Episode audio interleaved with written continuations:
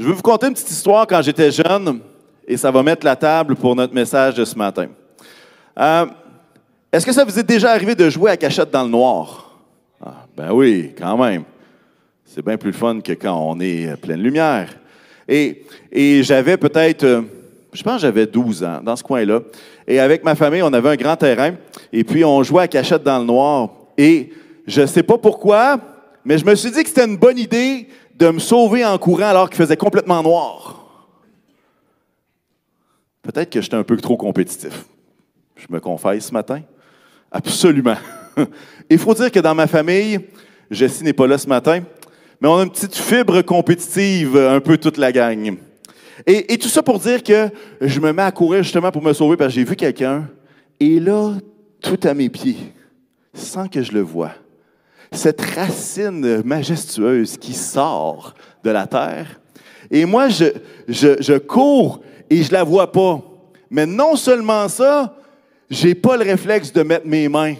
Alors, ce qui se passe, c'est que ma mâchoire frappe en premier sur le sol. Et c'est la fois dans ma vie où ma, ma mâchoire était fêlée. Pour une fois, je parlais moins. Mais où est-ce que j'ai eu le grand désespoir d'être obligé de manger mou pendant quelques jours? Tu sais, un hamburger dans le, dans le blender, là, c'est pas, pas bon, ça. Je vous le dis, là. Des soupes, je peux vous dire, j'aimais pas ça. Alors là, le, le, docteur me demandait, ah, là, il va falloir que, va falloir que tu manges comme ça pendant un mois, le temps que ça sursoude. Après deux jours, j'ai regardé ma mère, j'ai dit non. Non, non, non. Moi, je mange normalement. Ça, ça, ça. Fait que si peut-être vous voyez que je parle trop, c'est peut-être une conséquence de tout ça, je sais pas. Mais tout ça pour dire que il y a des fois, c'est pas une bonne idée de courir dans l'obscurité. Pas une bonne idée quand on voit pas ce qui se passe à nos pieds. Puis, euh, bref, j'aimerais vous dire, est-ce que ça se pourrait? Que cette histoire-là, qui est banale, que je me rappelle très bien, même si ça fait quand même un petit bout, est-ce que ça ne représenterait pas notre vie sans le Seigneur? Où est-ce qu'on est dans les ténèbres, puis qu'on marche, puis on ne voit pas où ce qu'on est, puis qu'on trébuche sur toutes sortes de choses qu'on ne voit pas et qu'on ne sent pas? Je ne sais pas si. Tu sais, des fois, on vient dans l'Église, puis on est là, on est là régulier, puis on, on a. Euh, Jésus a fait briller sa lumière sur nous, on, on est nouveau, puis on oublie où est-ce qu'on était avant. C'est comme si on est tellement habitué qu'on oublie qu'est-ce que c'était la vie avant de connaître Jésus. Et à quelque part, on est tous invités, chacun d'entre nous, à considérer ce matin cette idée que dans le passé, j'étais justement comme ça. Je marchais, je ne savais pas où j'allais. Des fois, je m'aventurais à courir, puis je me suis pété la gueule, comme on dit en bon québécois. Justement. Et jusqu'au jour, et j'arrive au titre de mon message ce matin, jusqu'au jour où on rencontre Christ qui est la lumière du monde. Jésus qui est la lumière du monde. Et vivre avec Jésus fait prendre notre vie tout un autre sens, toute une autre perspective, toute une autre direction. Et lorsqu'on rencontre Jésus, on, se rend compte que quand on se plante comme ça, parce qu'on est trop compétitif, ben, il y a une main qui nous relève. Et ça fait toute la différence. Et que tout d'un coup, ah, on découvre que sa parole est une lampe à nos pieds, une lumière sur notre sentier. Et alors qu'on approche de Noël, je trouve ça quand même symbolique que mardi le 20 décembre prochain, ce sera la période où est-ce qu'il y aura la nuit la plus longue, ou finalement la journée la plus courte, c'est le solstice d'hiver. Intéressant que cette fête de Noël-là ait été placée à cet endroit-là. Et là, la lumière de Jésus arrive et tout d'un coup, les journées rallongent, la lumière prend place, les ténèbres se dissipent et finalement la lumière grandit. Avez-vous hâte de chanter Les journées rallongent, vous autres aussi? Hein? Ça s'en vient, ça. Pour ceux qui sont des amateurs de François Pérusse, vous avez toute une autre tune. Ceux qui ne connaissent pas, ils disent Ah, c'est Les journées rallongent, on va, va inventer une nouvelle chanson. Ce matin, j'aimerais qu'on puisse ouvrir les Écritures ensemble et partager ensemble sur justement Jésus qui est la lumière et à quel point l'histoire de, Noël est une histoire lumineuse, une histoire de lumière. Et je vous invite à tourner avec moi dans Matthieu 2.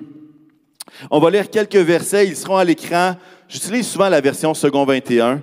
Euh, et c'est l'histoire des mages. Et on va lire Matthieu 2, versets 1 et 2 et 9 et 10 par la suite. Et permettez-moi cette petite entaille au texte.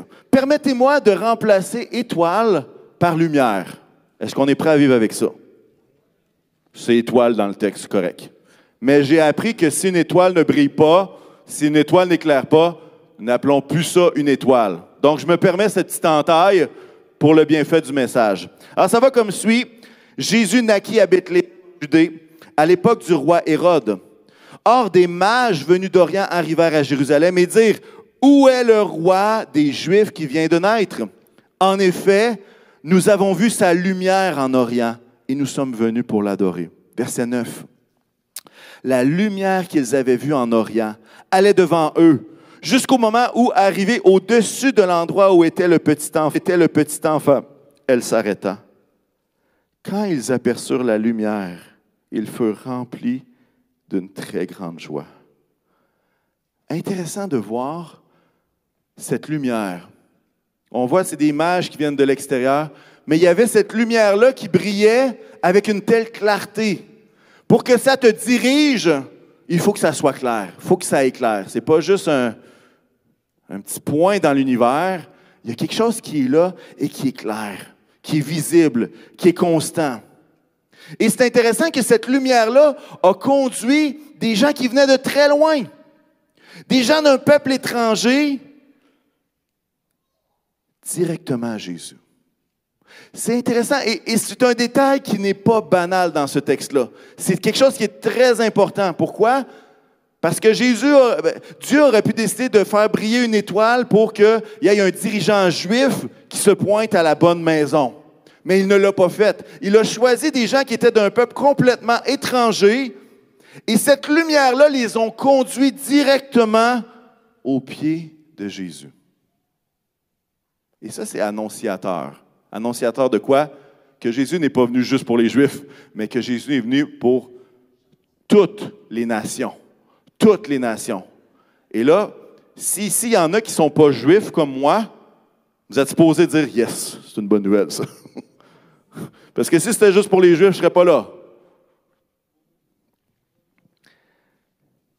Il y a cette lumière qui éclaire leur sentier, qui éclaire leur pas.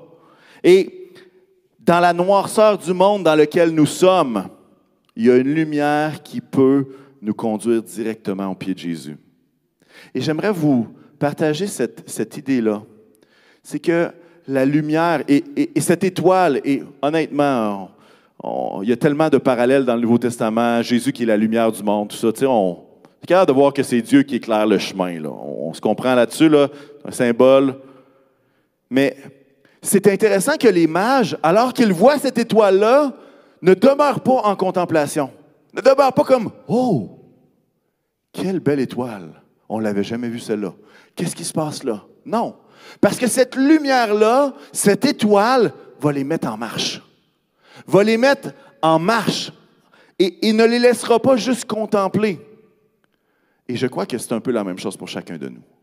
Alors que cette lumière-là nous est révélée, ce n'est pas juste pour qu'on puisse regarder et dire Waouh, Jésus il était pas mal beau. Oh, waouh, l'Évangile, c'est pas mal beau. Oh, waouh, le, miracle de l'incarnation, Jésus sur terre. Oh, waouh. Et il faut le faire. Mais nécessairement, ça nous met en marche en direction de qui? En direction de Jésus. Et ça, il y a quelque chose de beau là-dedans. Et j'aimerais nous rassurer en voyant l'image des mages, l'image des mages, m'excuse, en considérant cette histoire des mages, que Jésus n'est pas freiné par ton passé pour que tu puisses t'approcher de lui. Qu'est-ce que je veux dire par là? C'est que ces mages venaient de loin. Est-ce qu'ils connaissaient tous des Juifs? La réponse, c'est non. En fait, les seules informations qu'il devait avoir pouvaient provenir de Daniel lorsqu'il était le chef de ceux-là, il y a de ça plusieurs centaines d'années. Là, vous dites, ah ben oui, il connaissait tout. Après plusieurs centaines d'années, je peux vous dire qu'il il devait rester quelques résidus. Quelques résidus.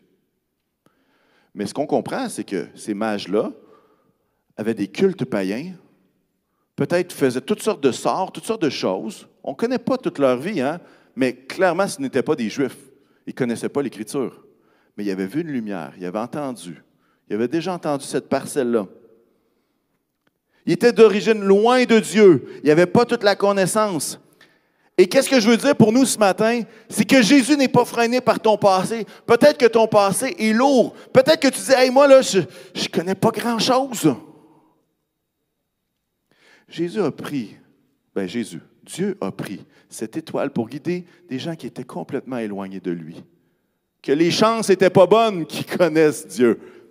Il les a apportés pas à pas semaine après semaine. Hein, on considère que les mages n'ont pas fait un voyage de deux jours, c'était plusieurs semaines. Et pas à pas, cette étoile les a conduits directement au pied de ce petit enfant Jésus. Et moi, j'aimerais nous encourager. Peut-être que vous êtes à la maison, vous dites, hey, moi, là, si tu savais ce que j'ai fait, si tu savais ce que j'ai pensé, si tu savais ce que je pense encore, ben moi, je vois que si les mages ont pu se rendre directement au bon endroit, il y a de l'espoir. Et, à quelque part, Jésus n'est pas allergique à ceux qui doivent courir de longues distances. Parce que c'était toute une là. C'était pas, comme je vous dis, c'était pas une journée de chameau, là. C'était un long trajet. Et ce trajet-là traversait même le désert. Si toi aussi tu viens de loin, peut-être de très loin. Et que dans ton cœur, tu dis, hey, je vois des gens là, je vois le pasteur en avant, puis ah, c'est trop. Ah, pas parce que je suis parfait, honnêtement, je ne le suis pas du tout. Comprenez-moi bien. Peut-être tu vois des gens autour de toi, tu dis, hey, eux autres, ils connaissent la Bible comme ça. Hey, moi, j'ai tellement fait de niaiseries, j'ai tellement pensé, j'ai tellement cru, j'ai tellement. J'ai, joué à Ouija, j'ai fait tellement d'affaires, ça n'a pas de bon sens. Je ne pourrais jamais me rendre là. Ben, j'aimerais te dire qu'eux autres, ils partaient de loin. Physiquement, de par leur croyance, de par leur origine, ils venaient de très loin. Mais ça n'a pas empêché Dieu de les faire prendre un parcours qui peut-être n'était pas le plus rapide pour les faire parvenir jusqu'à la connaissance de Jésus. Et ça, c'est un espoir. Peut-être vous dites, hey, ça, c'est ma vie.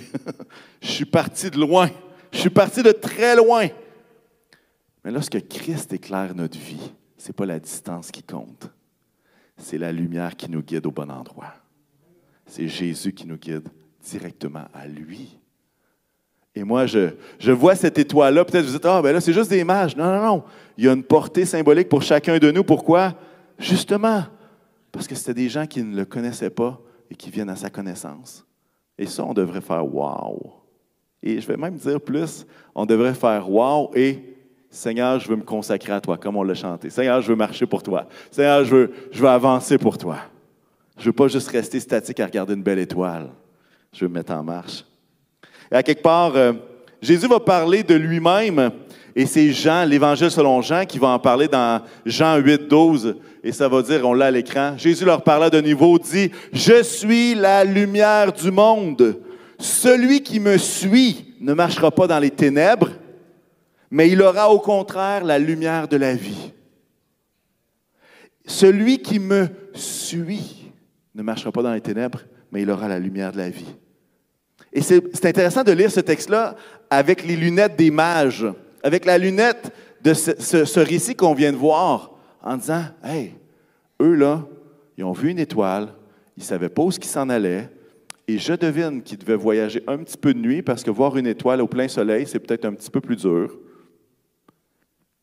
Mais celui qui me suit, celui qui suit cette étoile, cette lumière, celui qui me suit ne marchera pas dans les ténèbres. Au contraire, il aura la lumière de la vie. Merci Seigneur pour ça.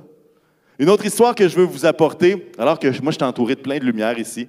Hein, peut-être qu'à la maison, vous voyez que je flash mon front. Non, ce n'est pas du maquillage, c'est l'éclairage. Euh, une autre histoire lumineuse que j'aimerais vous partager, c'est vraiment le récit de, la naissance en tant que telle. Et on va tourner dans Luc 2, et versets 6 à 14. Et c'est vraiment Luc qui donne des détails sur le moment où est-ce que Marie va accoucher. Alors ça va comme suit dans Luc, 6, euh, Luc 2, verset 6. Pendant qu'ils étaient là, le moment où Marie devait accoucher arriva, et elle mit au monde son fils premier-né, c'est Jésus. Elle l'enveloppa de l'ange et le coucha dans une mangeoire parce qu'il n'y avait pas de place pour eux dans la salle des hôtes. Il y avait dans la même région des bergers qui passaient la nuit dans les champs pour y garder leurs troupeaux. Un ange du Seigneur leur apparut et la gloire du Seigneur resplendit, et j'ajoute de lumière autour d'eux. La gloire du Seigneur resplendit autour d'eux. Ils furent saisis d'une grande frayeur. Ils ont peur. Mais l'ange leur dit, N'ayez pas peur, car je vous annonce une bonne nouvelle qui sera une source de grande joie pour tout le peuple. Aujourd'hui, dans la ville de David, il vous est né un sauveur qui est le Messie, le Seigneur. Voici à quel signe vous le reconnaîtrez. Vous trouverez un nouveau-né enveloppé de l'ange et couché dans une mangeoire. Et tout à coup, une foule d'anges de l'armée céleste se joignit à l'ange. Ils adressaient des louanges à Dieu en disant, ils disaient, Gloire à Dieu dans les lieux très hauts, paix sur la terre et bienveillance parmi les hommes. J'aimerais qu'on puisse euh, se mettre dans la peau d'un berger dans un chiffre de nuit. OK? C'est la nuit. Il garde les troupeaux ensemble pendant la nuit pour les protéger. Et tout d'un coup, il y a un ange qui apparaît. Clairement, ça détonne. Il n'y a pas de lampadaire, il y a probablement un, deux, trois feux de camp. Il était, souvent, les bergers se mettaient ensemble. Et là, ils sont là et tout d'un coup, pouf, il y a une lumière qui apparaît dans le ciel. Un ange. Et cette lumière-là, c'était la gloire de Dieu. La gloire de Dieu qui se révèle tout d'un coup. Et là, on se dit, pourquoi est-ce que cette nouvelle-là a été annoncée à des bergers? Pourquoi? Bien, en visitant des bergers, l'ange révèle la gloire de Dieu à toute l'humanité. Les bergers étaient en marge de la société. En fait, leur travail les rendait impurs au niveau cérémoniel, au niveau cultuel, ce qui faisait en sorte qu'ils pouvaient passer des semaines sans aller au temple. À cause de leur travail, à cause des règles de l'époque, ils étaient quasiment exclus du temple. Il fallait qu'ils prévoient bien d'avance de tout faire toutes sortes de choses pour être capables d'aller au temple. Et même les bergers, à cette époque-là, étaient empêchés de témoigner au tribunal. Pas assez crédible. Comme, tu as vu quelque chose, mais tu n'as pas le droit. Tu es un berger. Écoutez bien ça. La première personne qui va entendre l'annonce de la naissance, le premier témoin de la naissance de Jésus, c'est qui? C'est le berger. Et de la même façon que les mages, c'est annonciateurs que l'Évangile est pour toutes les nations, que tous peuvent s'approcher de Jésus à travers la lumière, bien ici on voit la même chose, mais on le voit en termes de statut social. Il est en train de dire, vous allez être les premiers témoins. Les gens ne veulent même pas vous entendre, vous n'avez même pas le droit d'aller au tribunal. Mais moi, je vais vous l'annoncer en premier. Et vous savez qu'est-ce qui se passe? C'est que les bergers ne sont pas juste là en disant, ah, il y a un ange, ils ont peur. Qui aurait eu peur? Ah, vous savez comment ça se finit, vous autres, vous êtes bons. Il y a un ange qui vous apparaît d'en face en plein milieu de la nuit, pendant que tu étais un peu entre les deux, genre entre le sommeil, puis regardez voir s'il n'y a pas de loup. Puis tout d'un coup, pouf, ça part. Puis non seulement ça, c'est que au début, ça va, il y en a un. Puis après ça, il y a une chorale qui embarque. Il y en a plusieurs autres qui arrivent. Là, le ciel est rempli d'anges. Là, tu fais comme, oh, un peu, qu'est-ce qui est en train de se passer là? Ces bergers-là, ils vont regarder cette scène-là et vous savez qu'est-ce qu'ils vont faire? Ils vont se mettre en marche. Ils vont dire, hey, on va aller voir à l'endroit où l'ange nous a indiqué si ça s'est passé comme ça.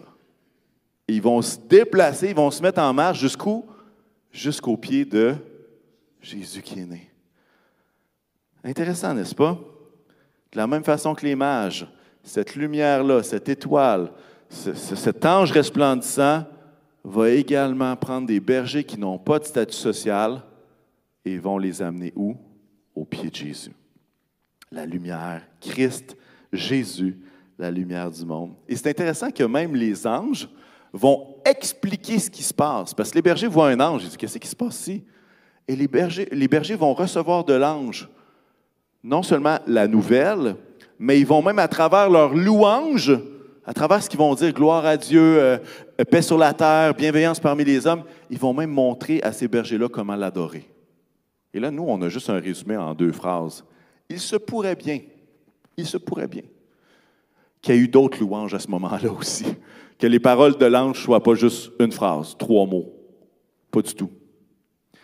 Et, c'est intéressant parce que c'est comme si la lumière, cette lumière-là qui est là, l'ange, est là pour expliquer ce qui est en train de se passer. Et qu'est-ce que je veux dire par là? J'aimerais vous dire la chose suivante. C'est que peut-être tu ne comprends pas tout ce qui se passe. Peut-être que tu es ici dans ce lieu, tu dis, mais pourquoi il chante tout le temps? Pourquoi il prie comme ça? Pourquoi si? Pourquoi, pourquoi il ouvre la parole de cette façon-là? Puis vous ne comprenez pas tout. Vous savez quoi? Bienvenue dans le club. Bienvenue dans le club de ceux qui ne comprennent pas tout. Mais j'aimerais vous dire la chose suivante. C'est la lumière, c'est Christ qui nous enseigne sur qui il est. Et c'est non pas nos connaissances qui nous mènent à lui. C'est la lumière qui nous amène à connaître Christ. Et non pas à essayer de connaître plein d'affaires qui nous conduisent à la lumière. Non. C'est Christ, c'est la lumière qui nous enseigne. Et moi, j'aime cette idée-là que les anges ont même enseigné aux bergers comment louer, à quel endroit aller. Il ne les a pas laissés sans direction. Comme les mages, cette étoile-là ne les a pas laissés sans direction, au contraire, les a dirigés.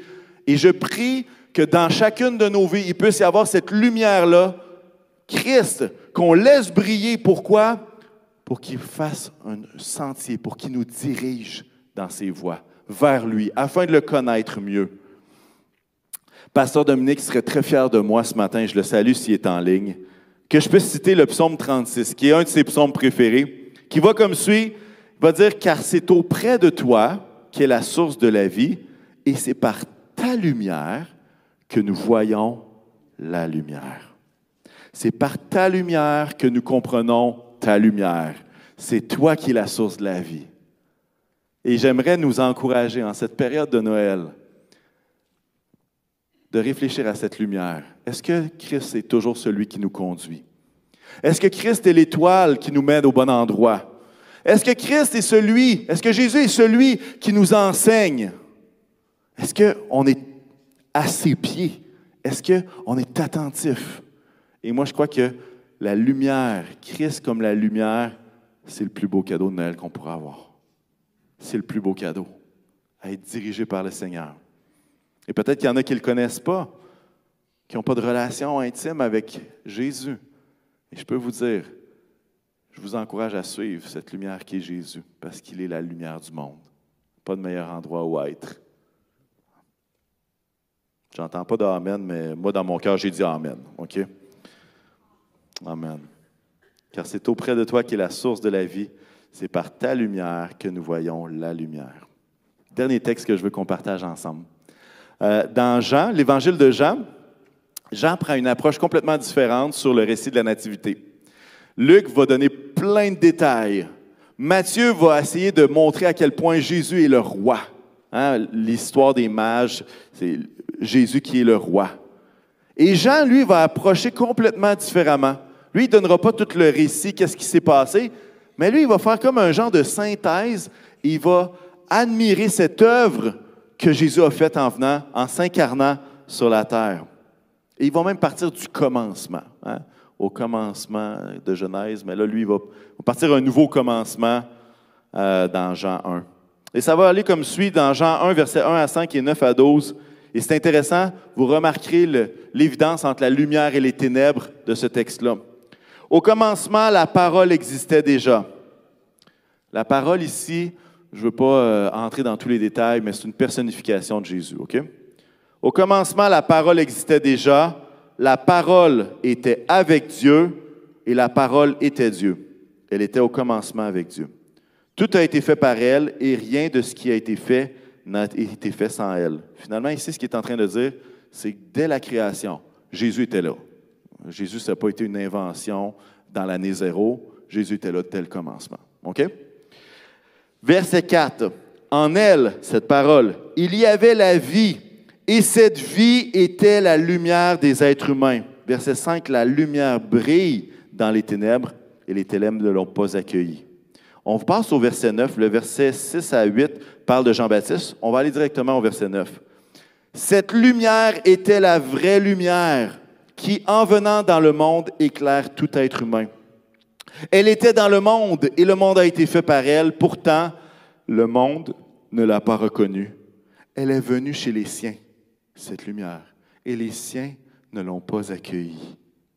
mais à tous ceux qui l'ont accepté, à ceux qui croient en son nom, elle a donné le droit de devenir enfants de Dieu. La vraie lumière. Et c'est intéressant comment Jean va apporter les choses différemment. Dans le sens que c'est le même message. C'est le même, cette même idée que c'est la lumière qui à Noël est venue sur terre, Jésus, comme un petit enfant, dans l'humilité, comme on l'a chanté. Mais encore cette idée de lumière. Lorsqu'on marche dans la lumière, nous ne sommes pas dans les ténèbres. Et il y a des choses importantes qu'on peut retenir de ce texte-là. La première, c'est que le monde était le monde dans lequel Jésus est né. Puis on en a parlé un petit peu la semaine dernière. Cette idée de, du peuple qui est oppressé par les Romains, c'est une période sombre de l'histoire. 400 ans de silence prophétique. C'est une période sombre. Le monde dans lequel Jésus est venu était ténèbres. Puis ma question, c'est est-ce que ça l'a changé? Est-ce que ça a tant changé depuis?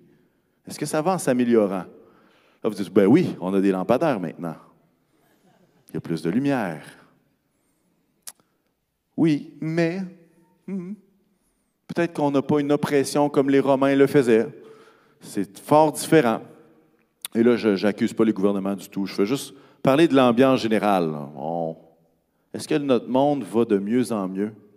Hein, on nous a toujours fait croire que plus la science allait augmenter, plus la technologie allait se développer, plus l'être humain allait avoir un paquet de connaissances, que notre monde serait tellement meilleur. Puis on se rend compte des fois que, oui, c'est agréable que mon plat se chauffe en 30 secondes dans le micro-ondes puis que je puisse manger rapidement. Mais ça ne fait pas de ce monde un monde plus, avec plus d'amour, plus de patience, plus de grâce et plus, de compassion. Ça n'empêche pas des gens d'accomplir toutes sortes d'atrocités, des guerres, des rivalités, des conflits, moralité, on n'en parle même pas. Puis là, on se rend compte, est-ce que, est que notre monde, puis je crois que ça va directement avec notre texte, hein? la lumière du monde est venue, mais ils ne l'ont pas accueilli. Mais à tous ceux qui l'ont accueilli, elle a donné le pouvoir de devenir quoi? les enfants de Dieu. Et c'est notre lumière qui doit briller. Je veux juste vous partager un texte dans Ésaïe qui est comme vraiment la prophétie messianique, la prophétie, une des prophéties dans lesquelles on annonce la venue de ce Jésus. Et écoutez bien qu'est-ce qu'il va dire dans Ésaïe 9, 1. Habituellement, on lit toujours le verset 5. Je vous amène quatre versets avant. Ésaïe 9, 1 va dire Le peuple qui marchait dans les ténèbres a vu une grande lumière. Sur ceux qui habitaient le pays de l'ombre de la mort, une lumière a brillé. Et là, le verset 5 va dire quelque chose qu'on aime beaucoup. En effet, un enfant nous est né. Un fils nous a été donné. Et la souveraineté reposera sur son épaule. Et l'appellera merveilleux conseiller, Dieu puissant, Père éternel, Prince de la paix. Ça, a été écrit quelques centaines d'années avant la venue de Jésus. Vous savez, de la même façon que les ténèbres sont peut-être différents, peut-être que la circonstance n'est pas pareille, mais j'aimerais nous suggérer que il se pourrait que notre monde ne soit pas tant lumière que ça. Puis qu'on a chacun besoin de cette lumière de Christ qui nous éclaire, qui nous dirige comme cette étoile, qui nous enseigne comme cet ange qui va illuminer le parcours des bergers. Hmm. Un fils nous a été donné, un enfant nous est né. J'aimerais vous dire que Jésus n'a pas allumé une lumière dans le monde. Il est lumière. Ce n'est pas quelque chose d'externe à lui. Il est lumière. Il est lumière. Il est la lumière du monde.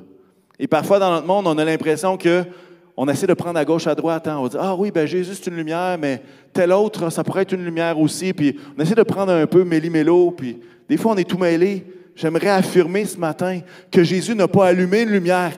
Il est lui-même la lumière. C'est lui qui rayonne. C'est lui qui nous conduit directement à Dieu. Et c'est pour ça que notre foi n'est pas placée en personne d'autre qu'en celui qui est la lumière. Nous suivons, chers amis, une personne. Nous ne suivons pas un mouvement. Nous ne suivons pas une religion. Nous suivons une personne, Jésus-Christ, lumière du monde, venu sur terre, s'incarnant, mort et ressuscité comme nous l'avons chanté, et qui nous revient bientôt et qui nous attend avec lui. Nous suivons une personne. Et dans le texte, c'est intéressant que cette lumière, cette étoile, ben, on se rend compte que finalement, c'est Dieu. Puis cet ange, ben, c'est un envoyé de Dieu. J'aimerais replonger dans ce texte qu'on a lu tout à l'heure, où est-ce que Jésus va dire, Je suis la lumière du monde. Celui qui me suit ne marchera pas dans les ténèbres, mais il aura au contraire la lumière de la vie. Le texte qu'on a lu dans Jean 1 va nous dire que chacun, on est placé devant un choix de reconnaître ou non la lumière. Hein? Le texte va dire, hey, la lumière est venue, mais ils ne l'ont pas accueilli. il y a ce choix qui est là. Ce choix. Je crois que les mages avaient le choix de regarder cette image-là et de faire des archives avec. Nous allons regarder cette étoile. Nous allons essayer de trouver le point GPS. Où elle est? Comment qu'elle, comment qu'elle, comment je ça? Comment qu'elle fonctionne? Comment qu'elle se déplace? Il aurait pu faire un super beau livre d'archives. Et on a décidé de se mettre en marche les bergers auraient pu rester dans leur champ en disant Génial, il y a une bonne nouvelle. C'est écœurant, ça. Hey, tu parles, hein? On a eu un peu de lumière, c'est le fun. Puis rester là. Non, ils se sont mis en marche pour aller au pied de cet enfant-là. Ils ne comprenaient pas tout, hein? Ils ne comprenaient pas tout, mais ils sont allés. Et je crois qu'on peut, peut choisir d'accepter ou non cette lumière-là, aussi brillante puisse-t-elle être. Je vais inviter les musiciens à venir me rejoindre ce matin. Et je termine mon message dans quelques instants. Mais je veux donner l'opportunité. Peut-être que vous êtes ici puis vous dites Hey, moi, là, je vois les choses puis je ne comprends pas toutes. Mais, mais ce matin, j'ai saisi que Jésus était la lumière du monde et Jésus est encore la lumière du monde. Peut-être que vous n'avez pas encore, vous n'êtes pas mis en marche. Peut-être que vous avez vu ça et vous avez fait C'est intéressant, c'est intriguant, c'est bien, ça me semble être lumineux, ça me semble être bien. Mais vous n'avez pas fait le pas comme les bergers et les mages de dire, je vais me mettre en marche pour suivre cette lumière du monde. Puis je veux donner cette opportunité-là ce matin. Peut-être vous êtes à la maison, peut-être vous êtes ici. Et vous dites, moi, je veux donner, je veux suivre Jésus. Je veux suivre cette lumière-là afin qu'au lieu de me planter dans les racines que je ne vois pas à terre parce qu'il fait trop noir dans les ténèbres dans lesquelles je suis, je veux voir. Je veux voir. Et j'aimerais donner cette opportunité-là ce matin. Et j'aimerais qu'on puisse, je ne vous ferai même pas lever votre main, mais j'aimerais ça qu'ensemble, comme assemblée, on puisse juste courber la tête et juste faire cette prière-là. Et si peut-être vous êtes là pour la première fois, peut-être si vous êtes là et comme vous voulez vous mettre en marche, vous voulez suivre cette étoile, vous voulez suivre cette lumière, j'encourage à faire cette prière qui est une prière de dire juste, Seigneur, je veux, je veux te donner ma vie je vais arrêter de marcher par moi-même, mais je veux marcher à ta suite. Alors si vous êtes avec moi, vous pouvez répéter après moi, Seigneur éternel, aujourd'hui je vois ta lumière et elle est magnifique. Et ce matin, je veux m'engager à te suivre. Je veux me mettre en marche. Je reconnais que ma vie a été plongée dans les ténèbres trop longtemps. Mais aujourd'hui, je veux devenir un enfant de Dieu. Alors Seigneur, je te prie de prendre ma vie. Enseigne-moi, conduis-moi, inspire-moi, attire-moi près de toi et fais de moi ton enfant. Je te donne ma vie ce matin. Amen. Amen. Si vous avez fait cette prière-là ce matin, je vous encourage à en parler avec une personne près de vous. Moi, j'aimerais vous dire que Noël, c'est tellement réjouissant parce que c'est lumière. Il y a une vie, il y a la lumière sur notre sentier lorsqu'on suit Jésus. Et j'espère de tout cœur que certains vont être capables de dire non, moi, je, pas juste aujourd'hui, mais demain aussi. Je vais demander à lui c'est où est-ce qu'il faut que j'aille? Je vais lui demander à lui ce que je ne comprends pas. Je vais ouvrir les Écritures puis voir Hey, je ne comprends pas ça, Seigneur, peux-tu éclairer ça pour moi? Peux-tu ouvrir, éclairer les yeux de mon cœur? Je suis tanné de vivre dans les ténèbres. Alors, si vous parlez-en à quelqu'un autour de vous, vous pouvez venir me voir, évidemment, je suis disponible, mais il y a des gens autour de vous, je suis certain, qui vont être capables de vous guider également. Je veux, j'ai en pensée également tous ceux qui ont besoin de lumière dans cette saison. Peut-être que vous vivez toutes sortes de situations, peut-être que c'est compliqué, peut-être que vous dites Ouais, mais moi, euh, Pasteur Jean-Fred, j'ai donné ma vie à Jésus, j'ai marché, puis là, j'ai l'impression que je fais juste me planter après toutes les racines, puis je suis en train de me péter la marboulette, comme ma mère disait. Je suis en train de me scraper parce que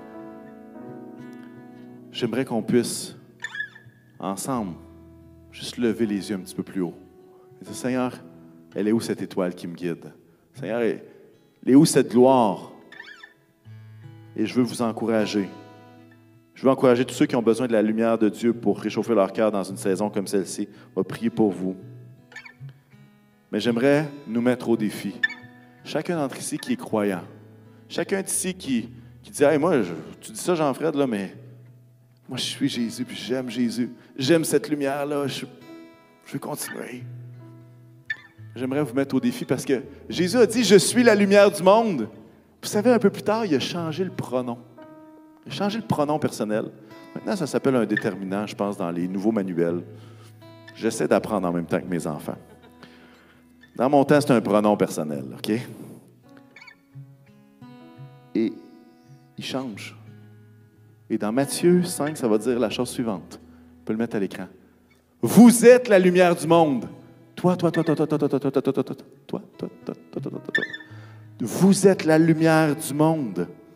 Que de la même manière, votre lumière brille devant les hommes, afin qu'ils voient votre belle manière d'agir, et qu'ainsi ils célèbrent la gloire de votre Père céleste. C'est génial. On est comme ces mages qui suivent la lumière de Jésus, qui approchent Jésus, qui, sont à ses pieds. Et après ça, on est invité à nous-mêmes à être lumière, à partager, comme les anges, à partager cette bonne nouvelle, à partager cette nouvelle d'une grande réjouissance. Gloire à Dieu dans les lieux célestes, paix sur la terre, bienveillance parmi les hommes. Et j'aimerais nous encourager, et c'est le thème de mon message, à ne pas être comme des mages qui regarderaient et qui ne bougent pas, à comme être des bergers qui voient un ange puis qui disent Bon, on va rester ici, les, brebis sont là. Mais être de ceux et celles qui se mettent en marche afin que notre lumière brille par nos bonnes actions, par nos cœurs, par nos paroles d'encouragement. Et j'aimerais vous dire qu'il est rare d'avoir une opportunité aussi grande de briller dans nos familles qu'à Noël. Il est rare d'avoir des occasions comme celles que nous aurons dans les prochains jours, prochaines semaines. Que ce soit par FaceTime si votre famille est à l'autre bout d'un continent, que ce soit en présentiel, ce beau terme qu'on déteste toutes, que ce soit à travers des gens qu'on va rencontrer. Moi, j'aimerais vous mettre au défi. Il y a des caissières et il y a des gens qui sont aux caisses, qui vont être débordés le 22 décembre parce qu'il va y avoir trop de monde, pas de personnel, pas personne. Et les gens vont être impatients, ils vont grogner parce qu'il y a ci, il y a ça. Il y a toute une opportunité de briller. Moi, j'aime, j'aime dire à ces gens-là, et là, tu pognes la caissière en formation. Chaque article, deux minutes. Deux minutes. Puis j'aime, lui, j'aime leur dire merci d'être là. Merci d'être là. Lâche pas. pas parce que je comprends tout ce qu'ils ont besoin de faire, mais simplement parce que on a besoin d'être une lumière qui brille. Vous savez, le Québec, quand les gens viennent de l'extérieur, et peut-être qu'il y en a plusieurs qui ont remarqué ça, on remarque que le climat est froid, le climat spirituel. Vous dites le climat physique aussi. Il fait frette. Vous savez, c'est quoi la différence entre froid et frette? Non? Il y en a qui ne savent pas. Ah, j'ai des gens qui ne connaissent pas ça. En bon québécois, on va vous apprendre qu'est-ce que c'est. Froid, c'est un peu frisquet. Moins 5, moins 10. Frette, F-R-E-3-T-E. Frette. OK? Frette, ça, c'est moins 30, moins, 20, mais avec humidité qui fait moins 35. Fait quand un Québécois dit il fait froid, correct. C'est l'hiver, c'est correct. Mais quand il dit qu'il fait frette, ah, là, par exemple, là, c'est ça. Attache ta tuque avec de la broche, il fait frette dehors. Là, je vous ai perdu, je ne vous l'expliquerai pas celle-là. Ce que je veux dire par là, c'est que le climat spirituel dans notre province, il est froid. Les gens viennent de l'extérieur et disent ah, mais il me semble que qu'est-ce qui se passe? Il y a quelque chose qu'on sent, mais qu'on n'est pas capable de mettre le doigt dessus. J'aimerais vous dire qu'il n'y a rien comme un croyant qui brille pour réchauffer l'atmosphère autour de nous. Il n'y a rien comme un chrétien qui brille pour réchauffer notre famille.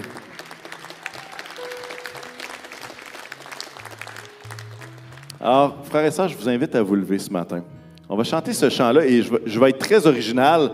J'ai demandé aux musiciens de chanter Christ est la lumière du monde. Hein, pas pire, hein, ces concepts. Je trouvais que c'était quand même adapté. Mais je vous laisse avec cette dernière chose. S'il y a une chose que vous devez retenir, nous qui sommes croyants, que cette lumière ne vous laisse jamais oisif, mais que cette lumière vous mène à briller autour de vous. Amen. Soyez bénis tout le monde.